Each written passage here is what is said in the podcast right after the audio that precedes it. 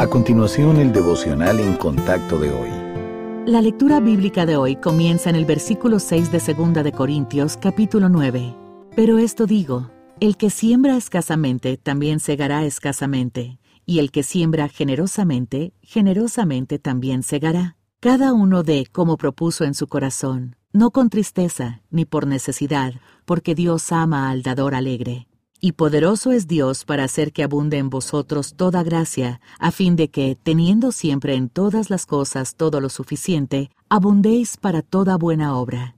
Como está escrito, repartió, dio a los pobres, su justicia permanece para siempre. Y el que da semilla al que siembra y pan al que come, proveerá y multiplicará vuestra sementera, y aumentará los frutos de vuestra justicia, para que estéis enriquecidos en todo para toda liberalidad la cual produce por medio de nosotros acción de gracias a Dios. Porque la administración de este servicio no solamente suple lo que a los santos falta, sino que también abunda en muchas acciones de gracias a Dios, pues por la experiencia de esta administración glorifican a Dios por la obediencia que profesáis al Evangelio de Cristo, y por la liberalidad de vuestra contribución para ellos y para todos Asimismo, en la oración de ellos por vosotros, a quienes aman a causa de la superabundante gracia de Dios en vosotros. Gracias a Dios por su don inefable.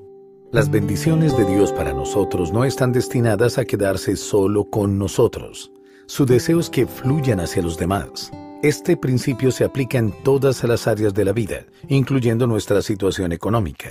¿Sabía usted que nuestro Padre Celestial tiene planes para su dinero? El Señor provee en su gracia para nuestras necesidades e incluso nuestros deseos, pero también quiere que usemos nuestro dinero para llevar a cabo sus planes. Y uno de sus propósitos es que compartamos nuestros recursos con otros. Basta con mirar su promesa desbordante en el versículo 8 del pasaje de hoy.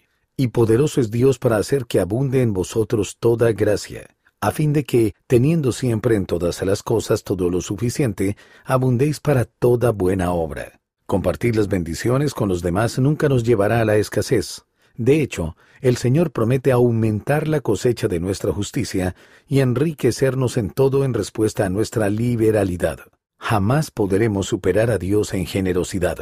Una bendición monopolizada nunca se disfrutará tanto como una compartida. Utilizar el regalo que Dios nos ha dado para satisfacer la necesidad de otra persona glorifica al Señor, demostrando así su gracia en nuestra vida. No deje que sus generosas provisiones se queden solo con usted.